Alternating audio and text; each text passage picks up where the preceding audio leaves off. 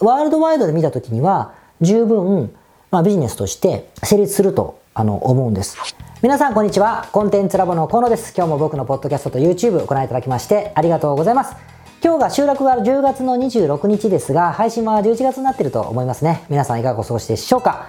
第538回目の配信、張り切ってお送りしたいと思っております。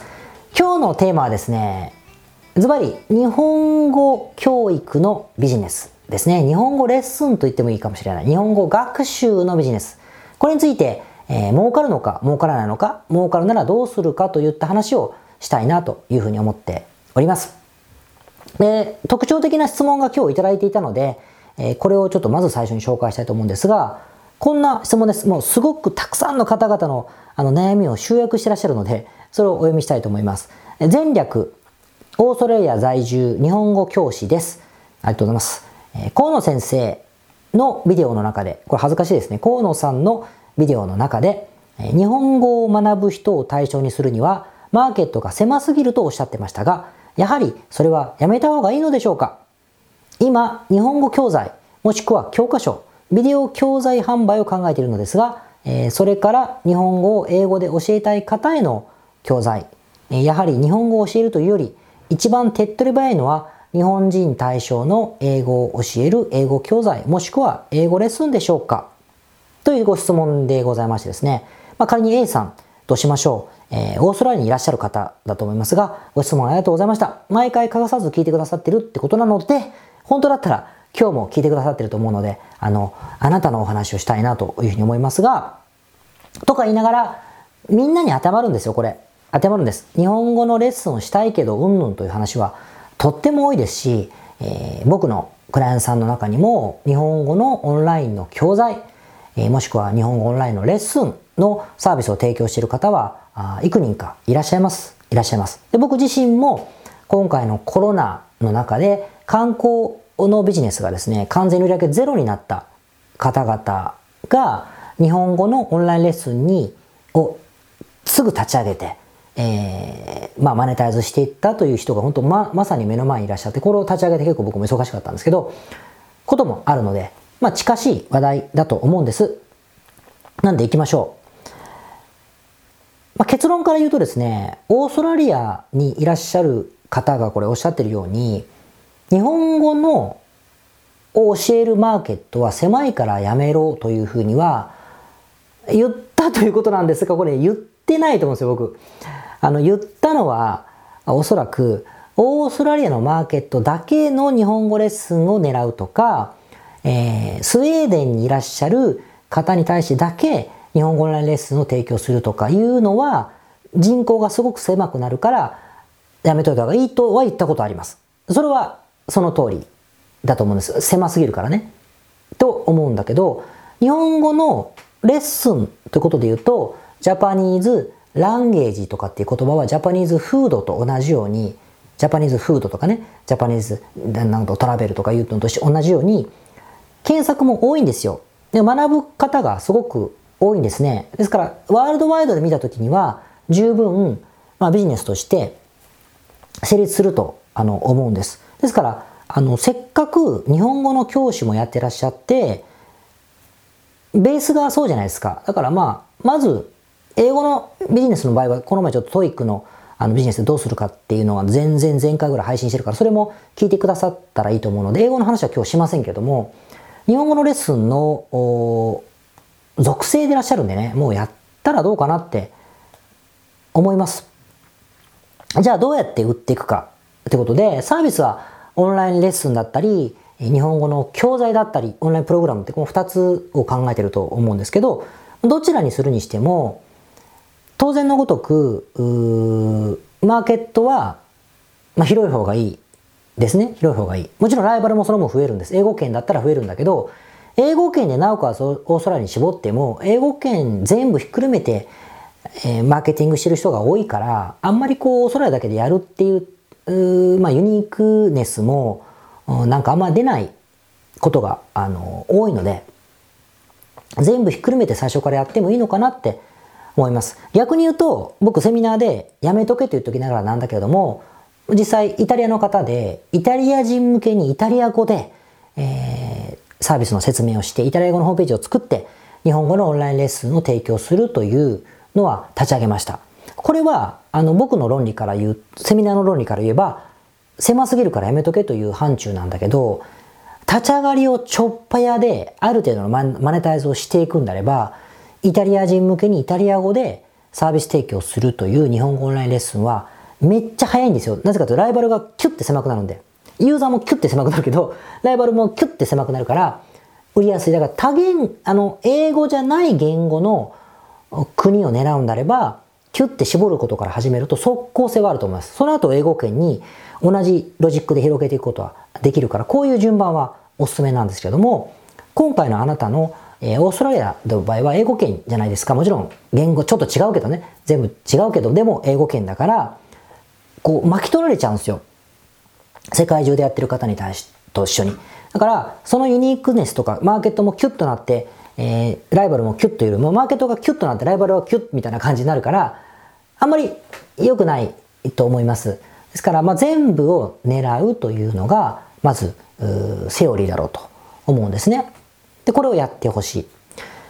で、次にじゃあどうやって、えー、集めるかということなんですけども、オンラインビジネスオンラインプログラムとオンラインレッスンでやり方がもちろん若干違いますが、今悩んでるじゃないですか。悩んでいらっしゃる。悩んでいらっしゃるので、できればですね、ある程度即効性がある、結論がめっちゃ早く出る手段を、手段なら手段ほど取っていった方が、やっぱり英語なのかなとか日本語はダメなのかなという悩みが持たなくて済むと思うんですよ。これ個人的な意見ですけど。だから、早く結果が手に入る手法で立ち上げていった方がいいんじゃないかと思うんですよね。つまりどういうことかというと、まあ、オンラインレッスンにしろ、教材にしろ、お客さんを集めるときに、まず、ホームページを作ります。ホームページが、まあ、ランディングページ1枚ペラでいいんだけど、ここで、オンラインプログラムだったらリードっつって無料で何か配る代わりに、まあ、45のレッスンみたいなのを配って、メルマガ登録してもらって、メルマガで、まあ、期待を持たせて、プログラムを売るみたいな。これがサブスクでもいいんですけど、売るみたいな。教材を売るっていう段取りだし、オンラインレッスンだったら、ペラ1のページを作って、ペラペラのページを作って、えー、私たちこういうサービスレッスンしてます。まずは無料体験とかって無料体験に申し込んでもらって、えそこで気に入ってもらったら本申し込み月額いくらみたいな何レッスンまでいくらというのをまあ契約するとこれがセオリーですね。じゃあこのランディングページに人を集めるつまりアクセスを集めるってことが全てを決めていくわけですけどもこれ集めるときになぜかとまあサービスがあればね一定の確率で日本語を学びたい人は申し込むからそこに。だからまあそのページに持ってくるのが結構大事になるわけですけどもこの時に方法論として、もちろんソーシャルメディアを使って無料で集めるって方法と、広告を使って有料で集めるって方法が2つありますね。当然お金がないとか使いたくない時には、YouTube だったりを使うんですよ。実際めっちゃ多いです。ジャパニーズとかってやったらめっちゃ出てきますよ。もうぽよぽよぽよぽよアニメで動くような綺麗なものを作ってる人もいるし、えー、若い、えー、非常に綺麗なお嬢様を使ってですね、お話を、その本人かもしれないけど、で、集めようとしてる人もいるかもしれない。おじさんかもしれない。いっぱいあります。あるんですけれども、これを見ているとはこうやって集めるのかなと思うかもしれませんが、それだけ多いんで、特に英語圏で英語でアプローチしながら日本語の、まあ、簡単な触りを説明しながらアクセスを集めていくっていうのはすごい時間かかるかずっとできないかどっちかになる傾向にあるんですね。傾向にあるんですよ。あの、できないと言いませんけど、傾向にある。から、万が一、そのあなたがこの集客をするとき、集客じゃない、アクセス集めるときに YouTube 一生懸命やったけど、増えないですとなるとですね、どう思うかっていうと、あ、YouTube だと戦えないんだというプロっぽいことを思うんじゃなくて、あ、やっぱり日本語レッスンダメなのかっていうふうに思うんですよ。これが僕、残念なんです。そうじゃないです。YouTube で集めるのが難しいって話をしてて、これは英語のレッスンだろうが、なんだろうが、全部そうなんですよ。そうなので、それ嫌じゃないですか、そういう悩みを持つのって。もちろんそれでいいならやってほしいんですけど、そう思ってくれるなら。だけどそうじゃないなら、やっぱ広告を使った方が早いんじゃないかと思思います。僕は手掛けた方々も、Facebook 広告でインスタと Facebook に露出をする。あと Facebook と提携している動画サービスに露出をするということをしたり、YouTube に Google 広告を使ってキーワード、ジャパニーズネンチャラレッスンというキーワードだったり、YouTube に広告を出す。YouTube っていうのはその皆さんがこうよく見てる、上手に集めてるその日本語レッスンをぽよぽよやってるチャンネルにこう出るからね、再生の時最初にピュッと出るんですけど、こういうことができるわけだから、顔は出せるんですよ。でそこで、まあ、いくばくかのお金を使って、いくばくかって1万でも2万でも始め方は、あの、使えるお金でいいんですけれども、そこで、あの、無料体験レッスンなり、えー、オンラインのその無料のメルマガ登録なりを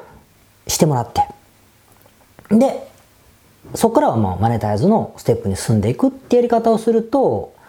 なんで私の見込み客はお金を払わないんだろうという話に次に行くから、やっぱり日本語は箸にも棒にもからないという悩みにならないじゃないですかね。あとね、そこまでいけば一定の確率で売れるんですよね、ものが。それが一番早いんじゃないかというふうに思うので、ぜひそうしてみて、えー、ください。ちょっとやり方までは、この画面出してね、YouTube でこういうページを作るんですよとか、お客様の声はこうやって入れてとか、それはどうやって桜で集めてとかですね、いう話は今日しません。しませんけども、あの、僕らのクライアントさんもみんなそうやってやってますよ。やってるし、すごく平たく集客していけるようになってるなというふうに思いますから、まあ、同じことをしたい方に今同じサイトまでは紹介できませんけれども、あの、そんな感じですね。ただビジネスモデルとして気をつけてほしいのが、オンラインのプログラムの場合は、今時のオンラインビジネスになるわけですけれども、この場合はですね、一つのものを売るときの見込み客の数がすごくたくさん必要になります。例えば3%とかってよく言われますけれども、無料メールマガジンにこうアクセス集めて登録した人たちが、100人のアクセスのうち、えー、何人かが登録するでしょまあ、例えば100人のうち10人が登録したことを続けていくと、1000のアクセス集めると100人登録したとかね、なっていくんだけど、この100人のうちですね、多分最初のこういわゆる有料のものに申し込む時って、3人とかなんですよ。3人とか4人ぐらいが申し込むことになる。ことなると3人4人の客を取るために1000のアクセスを集めるってことになったりしていくでしょ？もちろんその3人の方々がまた次のプログラムを買ったりとかサブスクしたりとかしてあの利益が重なっていくんだけどもそれは分母がでかい。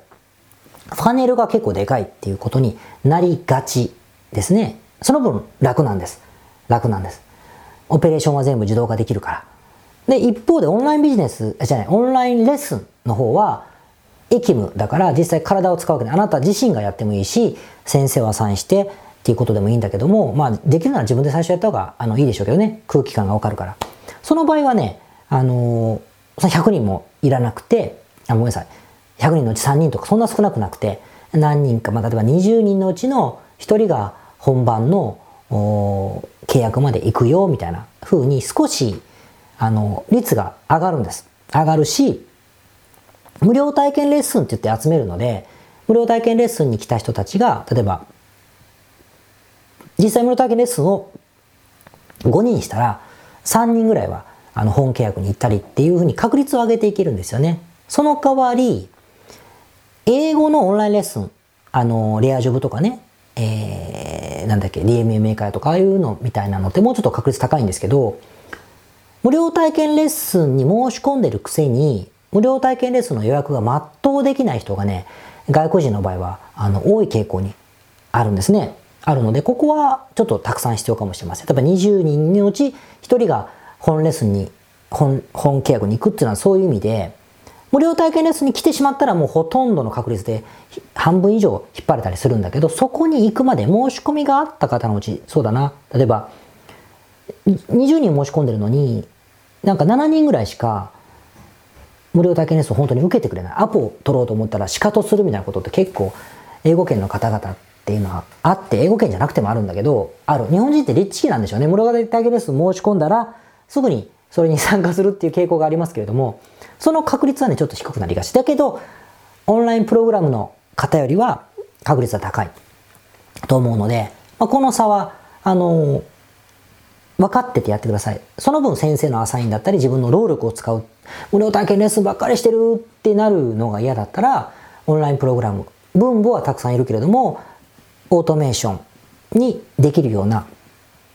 仕組みを最初から作っていくってこともあの考えてもいいのだろうと思いますね。っていうとそこだけでも結構いろいろあるのにその入り口ですよそのランニングページにアクセス集めるところだけのためだけに YouTube をずっとやっててそれがうまくいかなかったりとかしたら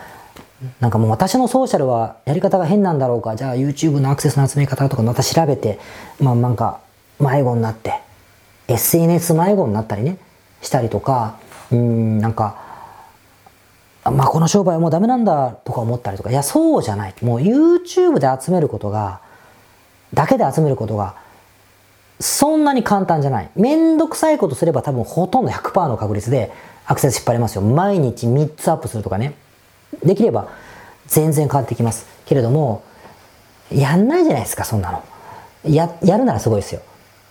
だからもうちょっと早く、あの、ハードルが超えれるようなものをマーケティングプロセスに採用した方がいいんではないかというふうにはあの思いますね。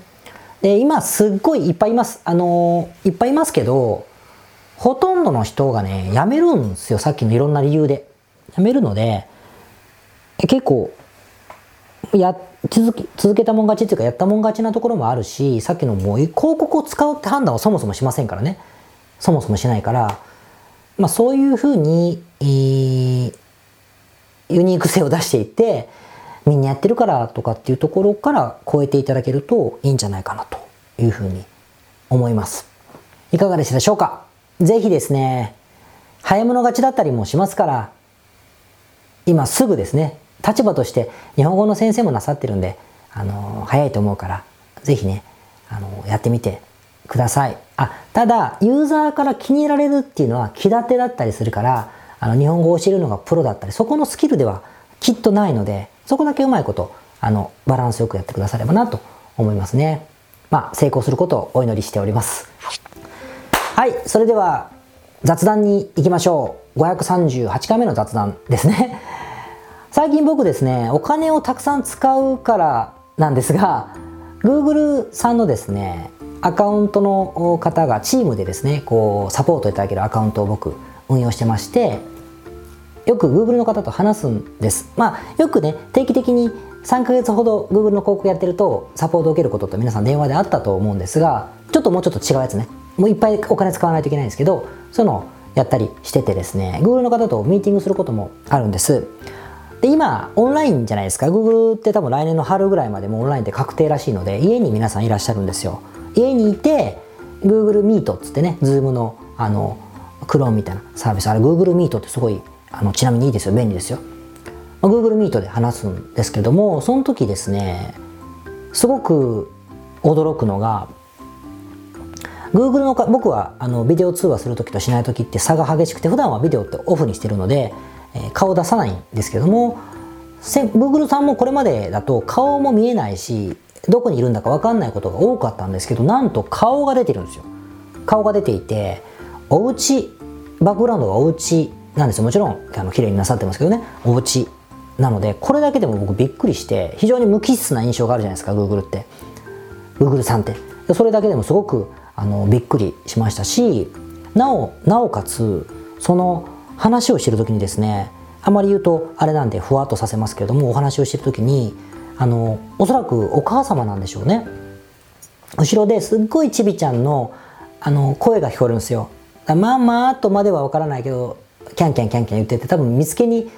なんか構ってよ的な感じの声が聞こえて「あ少しちょっとってください」とかってこうミュートなさったりとかしててですね。あなるほどなんつって思ってですね。これ面白いですね。普段僕会話するのって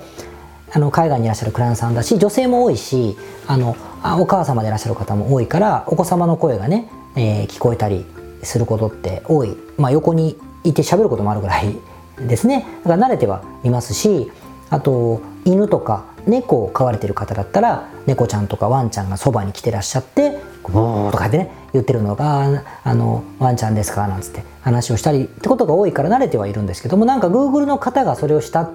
なった当たり前ですよね。同じ人間なんだから。なんだけどすごく親近感が湧きましてですね、まあ、だからなんかお金を100倍使うってことじゃないですけどもそれを聞いてすごいねなんか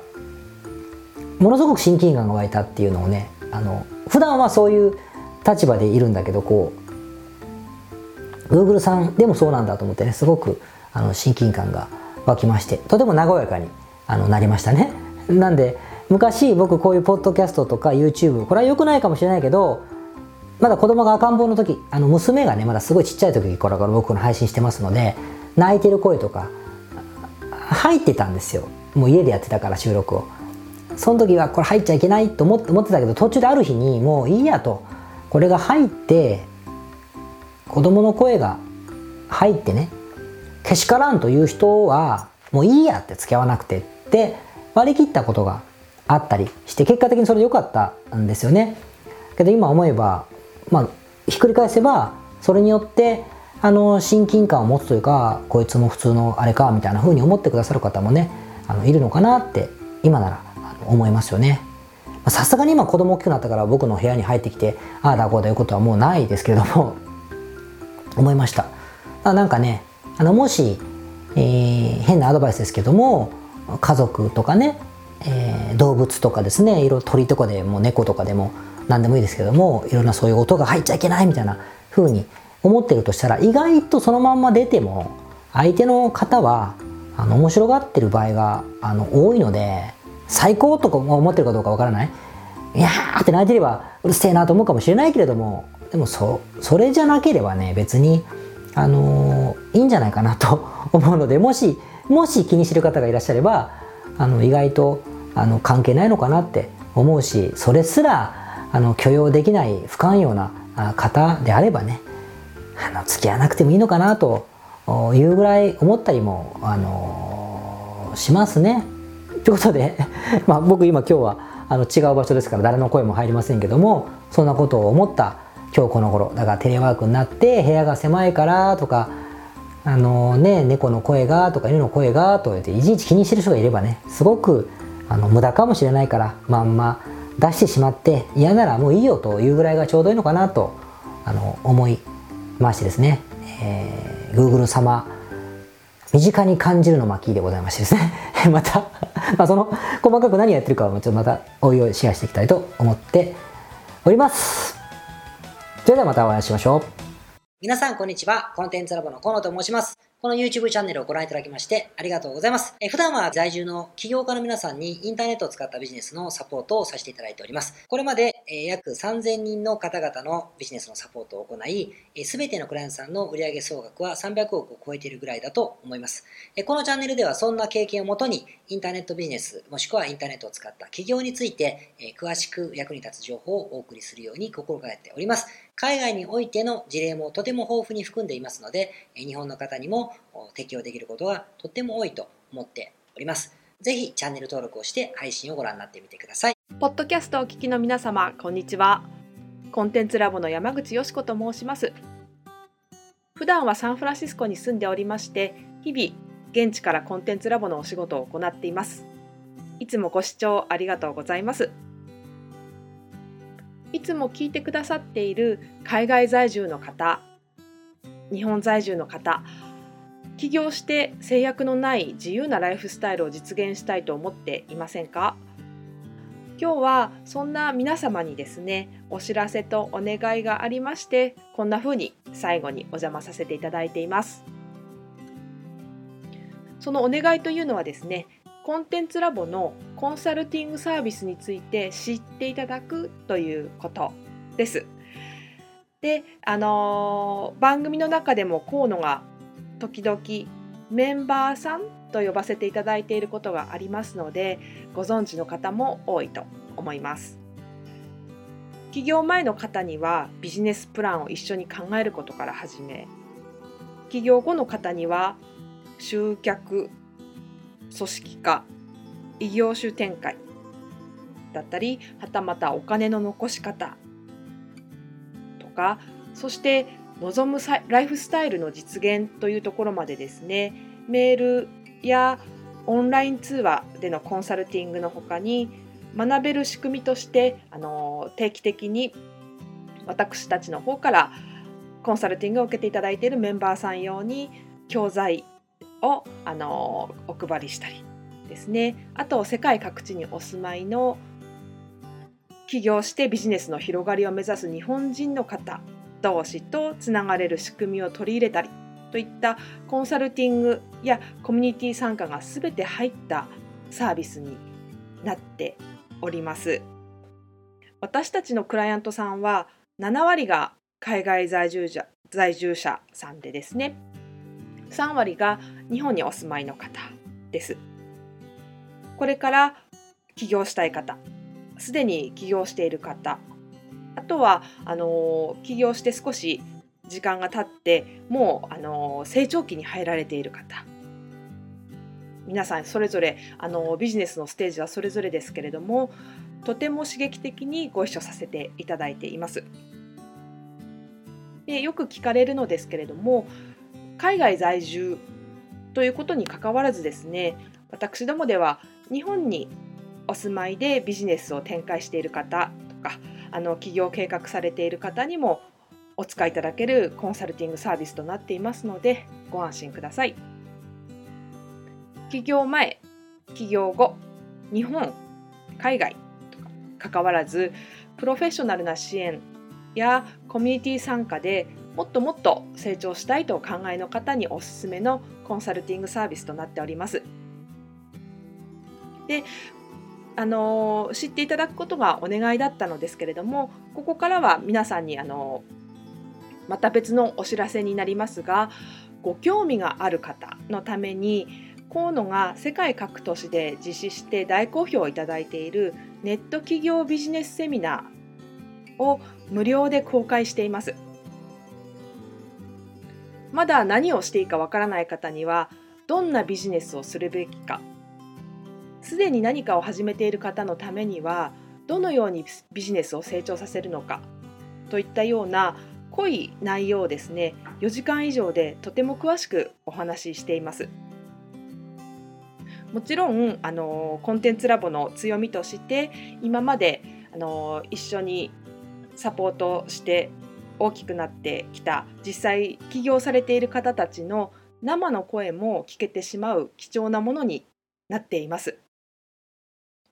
そしてさらに特別に今回取り下ろした「How to」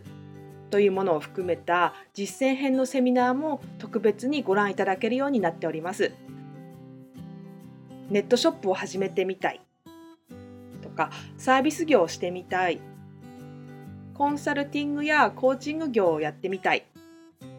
自分の持っている情報を売ってみたいなどですね全てカバーしている動画セミナーになっています。で先ほども申したように視聴は無料となっておりますので今すぐこのメールの中にある概要のリンクをクリックいただくかコンテンツラボという名前で検索して動画を請求してご覧になってください。